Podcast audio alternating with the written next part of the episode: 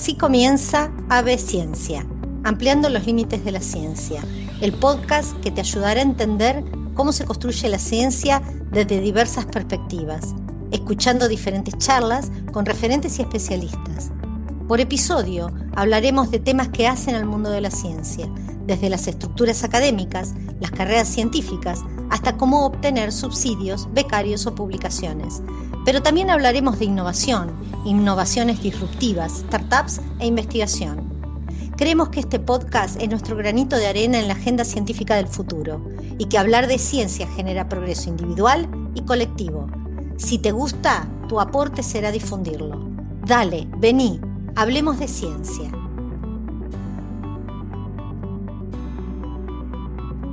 Seguinos en las redes sociales. En Instagram estamos en arroba ab-ciencia. Búscanos en Facebook y nuestra página web. Si te interesa algún tema que quisieras que tratemos, no dudes en comunicarnos.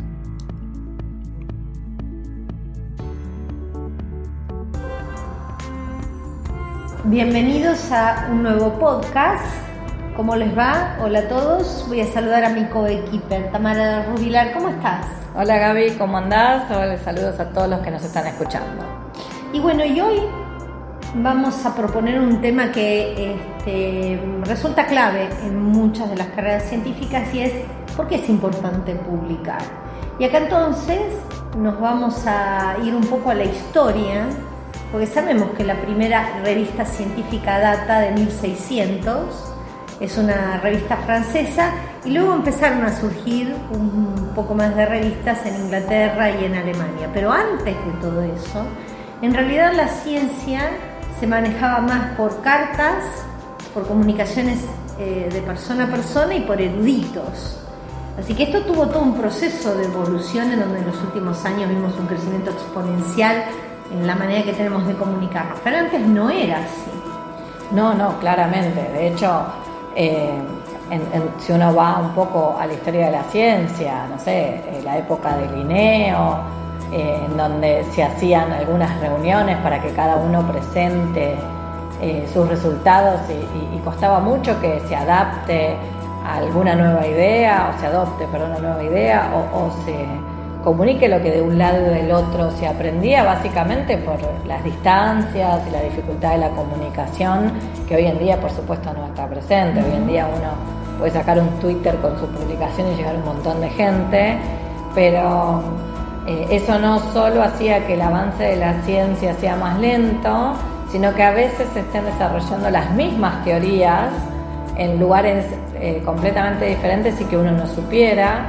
Y en general lo que pasaba era que el científico, o que en ese entonces quizás ni siquiera se conocía como científico, por ejemplo el ejemplo claro es el de Darwin, que él era un historiador natural que toda su vida eh, trabajó e investigó y después sacó un único libro que fue El origen de las especies, que todo para que el que es biólogo sabe lo que significa para eso, pero paralelamente, y, y a veces en la historia no se lo recuerdo también, Wallace estaba desarrollando la misma teoría, era más joven que Darwin, tenía la misma información y de hecho le mandaba cartas a Darwin con sus teorías.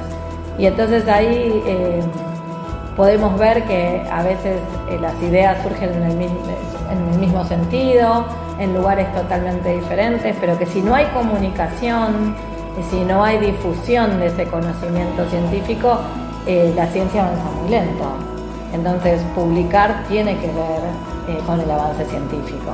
Totalmente, porque en realidad no solo para saber qué están haciendo otros investigadores, sino para dar a conocer y que si algo no te da, que otra persona tampoco lo replique, porque si no se gasta tiempo en la ciencia. Encontré unos datos muy interesantes que quiero compartir con vos, Tamara. Mira esto, el 92% de los casos de descubrimientos simultáneos del siglo XVII terminaron en disputa. El número de disputas desciende a un 72% en el siglo XVIII, 59% en la segunda mitad del siglo XIX y 33% en la mitad del siglo XX. Y este descenso en las reclamaciones de prioridad de los descubrimientos se debe a la creciente aceptación de la publicación de las investigaciones en las modernas eh, revistas científicas que hoy conocemos. Claro, sí, es como el ejemplo que yo te conté de, de, Wallace y Darwin, era muy difícil en ese momento que uno supiera lo que estuviera trabajando exactamente en el otro lugar.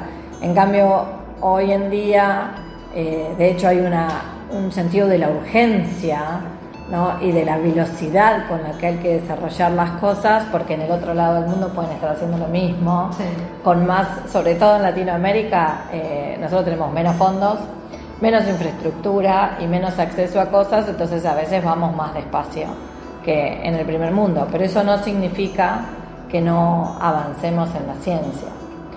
Pero en la actualidad, eh, algo que hay que considerar, que es muy importante, es que no solo uno publica para dar a conocer su investigación o uno publica para que eh, avance la ciencia en ese sentido, porque una, una, yo siempre digo las frases ¿no? que a mí me gustan porque son importantes, que marcan no la ciencia avanza como una escalera, uno avanza un escalón y después otra persona que quizás no conoció la primera avanza sobre el escalón del otro y eso es lo importante, por eso publicamos, por eso divulgamos nuestra ciencia, para que otra persona pueda tomar lo que nosotros tenemos y ver si puede avanzar. Pero hoy en día hay otro aspecto que tiene que ver con la publicación y con esta urgencia, que tiene que ver con la carrera del científico. Lamentablemente la publicación pasó a ser eh, nuestra balanza, ¿no? Si lo queremos hacer con una analogía. Eh, en este caso queremos que pese mucho, ¿no? no de llegar al peso ideal como como pasa en la sociedad común, sino acá lo que queremos es que nuestro currículum con nuestras publicaciones pesen un montón.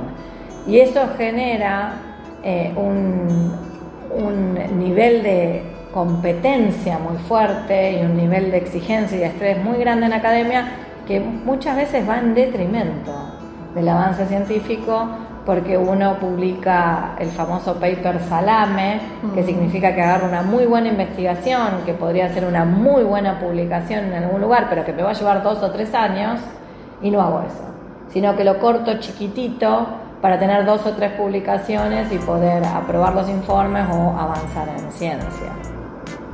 ¿Vos pensás, Tamara, que justamente con este objetivo que tiene más la carrera académica, a diferencia de lo que nos pasa a nosotros que hacemos mucho más trabajo asistencial. ¿Pensás que en estos últimos años se avanzó con ese tema? ¿O seguimos con la prehistoria de pensar que sí o sí hay que publicar? Eh, no sé si prehistoria sí o sí, yo creo que hay que publicar. Sí. Y creo que es importante para la ciencia que hay que publicar, pero creo que, que ya lo hablamos cuando hablamos del negocio de las revistas científicas, que se transformó en un negocio publicar. Sí. Y entonces hay una industria de la publicación de la cual los científicos somos víctimas y cómplices al mismo tiempo, porque somos revisores, porque publicamos, porque pagamos para publicar o pagamos para leer, porque no tenemos como otro camino. Sin embargo, eh, a veces la publicación eh, lo que genera es también una cuestión impersonal, ¿no? porque uno manda la publicación y a veces no sabe ni quién es esa persona. Entonces, por eso yo creo que son importantes otros ámbitos de intercambio de conocimiento científico que no sean solamente la publicación en el paper.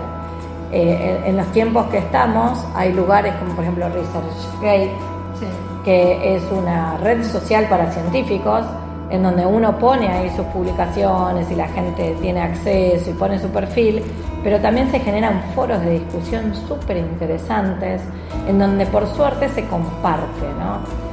desde protocolos hasta discusiones sobre teorías y demás. Lo que creo que todavía falla es que no se aceptan publicaciones y no se promueve publicar o dar a conocer el fracaso. Bueno, todo un tema, publicar resultados negativos.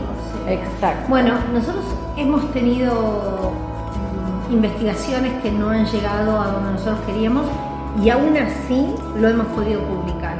No te digo que son las más fáciles, porque son las que más nos rebotan y tenemos que buscarle la revista adecuada. Pero hemos tenido publicaciones con resultados negativos. ¿Qué es lo que hago o fomento en mi grupo de investigación? Que hagamos una muy buena discusión. Entonces, todo lo que no nos dio y por qué no nos dio y en realidad hacia dónde debería avanzar la investigación. Pero es verdad que cuando vos pones en la balanza, todos son descubrimientos en revista. Todos son los descubrimientos, lo que les dio bien, los P de significación, que otra vez hablaremos de significa eso, creamos lo estadísticamente significativo es lo que aparentemente vende más. Y en realidad creo que los resultados negativos son muy importantes para no seguir repitiendo, no seguir gastando fondos públicos o fondos privados o lo que sea, más el tiempo de los investigadores y los becarios. Exacto, si vos sabés que algo falla o que algo no funciona, entonces no te lo pones a probar en tu laboratorio. En cambio, si no está publicado, vos no sabés si no está publicado porque no se descubrió o porque no funcionó. Pero eso eh, me sorprende que me digas que ustedes han logrado publicar datos negativos, porque al menos en, mi línea de trabajo, en las líneas de la biología, es muy difícil, muy difícil que alguien te apruebe un experimento fallido. Te van a criticar porque no hiciste bien el diseño, porque no tuviste en cuenta los factores, porque había variables ocultas que no viste, cuando en realidad uno puede decir, no, mira, la verdad que si quieres estudiar esto, este no es el camino, habría que hacer otra cosa. Eso se hace en los congresos, por ejemplo. Claro. Ahí ya en los congresos, claro, te da el pie para poder mostrar lo que no te dio y, este, y es como menos vergonzoso quizás. Pero por eso uno va más para el congreso, para, para la publicación. Eh, nosotros lo hemos podido hacer, por eso digo, no te digo todos los trabajos, pero tenemos dos o tres publicaciones con resultados negativos. Y hablando de congresos, ¿qué peso le das al congreso cuando estás haciendo investigaciones? Digamos, vos proyectás durante el año, voy a ir a tal y cual congreso y luego eso va a una publicación. Totalmente, totalmente. Para mí los congresos eh, son indispensables por la cuestión de las relaciones humanas. ¿no? Las relaciones humanas en la vida hacen avanzar cualquier cosa y en ciencia también. Yo tengo amigos entrañables de hace 20 años que nos vemos nada más en los congresos, pero después mantenemos eh, comunicación, eh, he mantenido comunicación por carta, no se rían los más jóvenes, y por Yahoo, que era ahí, de, claro mi edad. Em, y después, bueno, tenemos ahora ya cosas más modernas como grupos de Slack o, grupos de WhatsApp en donde se discuten cosas, pero los congresos son importantes en todos los momentos de la carrera. Cuando vos recién empezás, para conocer a la gente, para ver de qué se trata, para sacarte el miedo de defender tu investigación en público, eh, para ver qué es lo que está pasando, porque en los congresos se presentan resultados preliminares, cosas que todavía no se publicaron, eh, y para generar muchas interrelaciones. Yo fomento mi grupo de investigación, a participar de congresos. Eh, durante pandemia participamos de un montón virtual y a veces se hace muy cuesta arriba desde el punto de vista económico. Terrible. Eh, viviendo en Latinoamérica, pero cuando uno puede hacerlo, vale la pena el esfuerzo. Yo creo que no conozco a nadie, ningún científico que ha ido a un congreso y que ha pensado que es una pérdida de tiempo.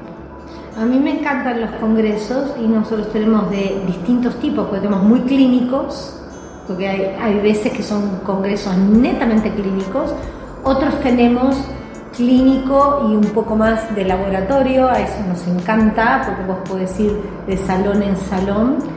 Eh, y me gustan los congresos donde yo, digamos, estoy presente. Eh, me gusta mucho observar a los becarios jóvenes cómo ponen ese entusiasmo para presentar el trabajo. Muchas veces paso y les pregunto simplemente para que sientan que están haciendo un trabajo importante, esto no se tiene que perder, no es solamente ir, pegar el póster e irte. Yo creo que la interacción. La interacción es, fundamental. Y de hecho, lo, que también tiene de bueno el Congreso es que en el Congreso no tenemos cuartiles, no tenemos imago, no tenemos indexación. Ahí lo que tenemos es ciencia pura y llana, em, en donde uno puede hasta plantear dudas decir, bueno, no, estoy tan segura si este resultado me viene o no, o necesito ayuda para llevar a cabo esta otra investigación y generar una colaboración. Eh, Contame un poco qué es esto de Simago para que la audiencia sepa. Me parece importante además porque muchas veces, sobre todo en los jóvenes investigadores, eh, a veces no se entiende muy bien ¿no? de, de qué se trata. Simago es algo que yo odio, o sea, yo tengo una, una perspectiva y una visión muy clara y me parece que los rankings de las revistas y los rankings de quién es mejor y peor no le hacen bien a la ciencia. Eh, ¿Por qué? Porque los rankings de las revistas se hacen en general con la cantidad de público que la lee. Exacto. Entonces, si uno trabaja en una línea de investigación muy específica, pongamos el ejemplo de los taxónomos en biología. Eh, la taxonomía es una ciencia que está desapareciendo. ¿Por qué? Porque además de que es extremadamente trabajosa, el taxónomo es el que le pone nombre y apellido a una especie, pero es totalmente indispensable para las ciencias de la vida. Pero hay muy pocas revistas que están enfocadas en taxonomía y las leen tan pocas personas que su valor intrínseco para la evaluación es muy bajo. Y entonces muchos jóvenes científicos no se acercan a la taxonomía y hay realmente una crisis internacional al respecto sobre eso. ¿Por qué? Porque si lo leen cinco personas, el ranking va a ser bajísimo. En cambio, una revista que la lea muchísimas personas, que es amplia, por ejemplo, como Nature o Science, entonces tienen un índice de impacto altísimo. ¿Y eso qué genera? Genera que esas revistas sean cada vez más caras también para publicar, sea cada vez más difícil y uno busque publicar en eso quizás simplemente por el valor de que publique ahí y no de que la ciencia sea tan buena o tan mala. Entonces, en general a los científicos en casi todo el mundo, en algunos lugares puede ser que no sea así, no se evalúan por los famosos cuartiles de Simago. Simago se escribe SCI Mago. Pueden después mirar en el blog, vamos a poner los links y demás. Y lo que hace Simago es separar a las revistas y a los journals en cuatro cuartiles. El cuartil 1, el cuartil 2, el cuartil 3 y el cuartil 4. Tienen unos algoritmos para hacer eso, consideran los índices H, que tiene que ver con la, tasa de, cita de esos, cuántas personas leyeron y citaron esas, publicaciones, tiene que ver con eh, la cantidad de personas que, que lo leen, tiene que ver con la cantidad de personas que están suscriptas, tiene que ver, es, complejo ese índice de bibliometría, pero básicamente lo que hace es que, bueno, si vos publicás en el cuartil 1, sos un capo, y si publicás en el cuartil 4, tu investigación es de baja calidad. Y eso es una falacia total, más grande que una casa. Entonces, al menos en el sistema en el que yo estoy inmersa de CONICET, Muchas veces te llega la devolución de la evaluación en donde dice recomendamos que publiquen revistas de alto impacto. Eso significa que publiques en Q1 o Q2 de Claro. Y a veces tu línea de trabajo no te importa que se publique en esa revista. Porque tu público de lectura están en un Q3. Están en un Q3 y a vos te interesa. ¿Quién te interesa que te lea? El que trabaja en tu línea de trabajo. Totalmente el que le interesa tu trabajo, el que vos querés que llegue esa información. Después hay otros sistemas de evaluación, como por ejemplo el Latindex, que el Latindex es otro índice eh, eh, de revistas diferente al de Simago, pero que también eh, se utiliza para rankear revistas. Y lo más importante en los sistemas de evaluación son los incisos 22 y 23, porque son los que hablan de eh, revisión por pares y doble ciego. O sea, quiere decir que esa revista es de calidad porque está publicada ahí. Y después para las, eh, el Latindex sirve mucho para ciencias sociales, pero también para otro montón de, revistas que quizás no las encontrás en Simago y valen la pena igual. Hay una revista, por ejemplo, que yo estoy en el comité editor que se llama Aquatecnia, que es una revista que, generamos latinoamericanos para eh, publicar información sobre acuicultura, que el público no es gigante en Latinoamérica, pero que necesitamos tener un foro de discusión. Entonces creamos esa revista y estuvimos como siete años para que finalmente entre en Latindex. Y hubo muchos investigadores que publicaron igual en esa revista, aunque no te valía para tu currículum, porque entendíamos el valor de que exista ese foro. empujar para poder generar la indexación. Eh, otro ejemplo es con la revista del INIDEP a nivel nacional. Hay muchos investigadores que estamos publicando en esa revista porque creemos que es importante que haya una, una revista nacional que publique problemas regionales. Totalmente. Porque una revista de Q1 no le interesa el problema regional, pero al argentino sí. Sí, no, totalmente. Eh, lo que pasa es que en, el trabajo más de mi campo, donde tiene que ver mucho más la asistencial, no nos preocupa tanto el Q1, el Q2, el Q3 o el Q4, pero vos encontrás que muchos de los investigadores o de las personas del profesional de salud lo que quiere es siempre estar en el New England, obviamente. Pero ahora puedes pasar toda la vida sin tener una sola publicación en el New England. A mí me interesa más en revistas que me lean y me citen que estar en el cuartilo del Q1. Bueno, a nosotros nos interesa eso porque quizás estamos en un momento en la carrera en donde no necesitamos tener el Q1. Pero cuando alguien está empezando su carrera, la verdad que sí, que uno lo, apuntala al, becario, al estudiante, para que al menos tenga uno en Q1 para que tenga chance de estar en carrera. A mí eso me da un poco de tristeza. Pero ¿y cómo hacer para manejar la frustración cuando no lo logra? Y es duro. Es duro. ese es el asunto. Obviamente que uno sube la vara y querés que vaya hacia él, pero ¿y si no lo logra? Y si esa persona potencialmente es muy buena y no logra dar una publicación en Q1, se te cae, digamos. Este, es muy desmoralizante. el sistema es perverso, yo lo digo siempre. Eh, y para el que nos esté escuchando, eh, yo creo que lo importante es que sí hay que publicar la ciencia. Por supuesto porque hay que comunicarla, sí hay que ir a los congresos, eh, porque uno ahí hace mucho más que solo presentar sus resultados. Y eh, sí hay que eh, ser estratégico y saber que existen Simago, Latindex y Redalic, y que cuando uno tiene que publicar tiene que considerar eso, porque si no es un desmedro de su carrera, pero no debe sentirse un fracasado si no, logra publicar en Q1. Totalmente. A nosotros lo que es importante es las presentaciones en congresos, obviamente.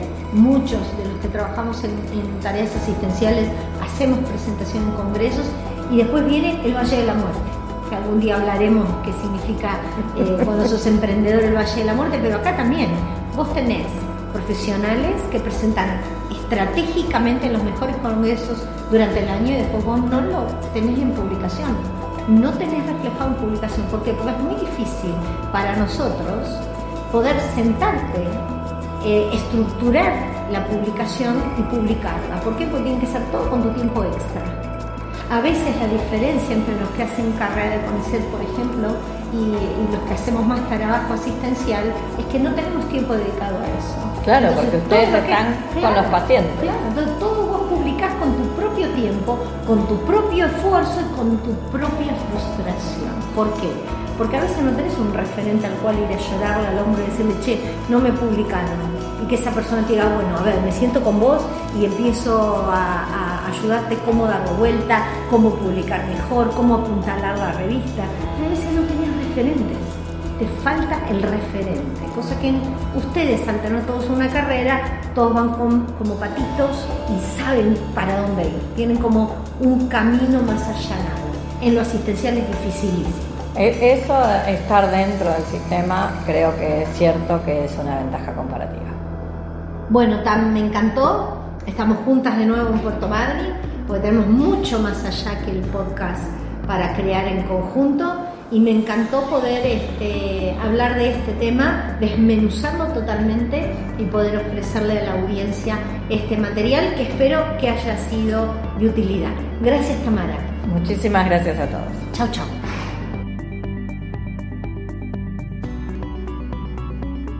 Como decía Mary Curie, la ciencia es una de las partes más preciosas del patrimonio moral de una sociedad, que está en la base de todo el progreso, que aligera la carga de la vida y disminuye su sufrimiento. Si te gustó nuestro podcast, compártelo.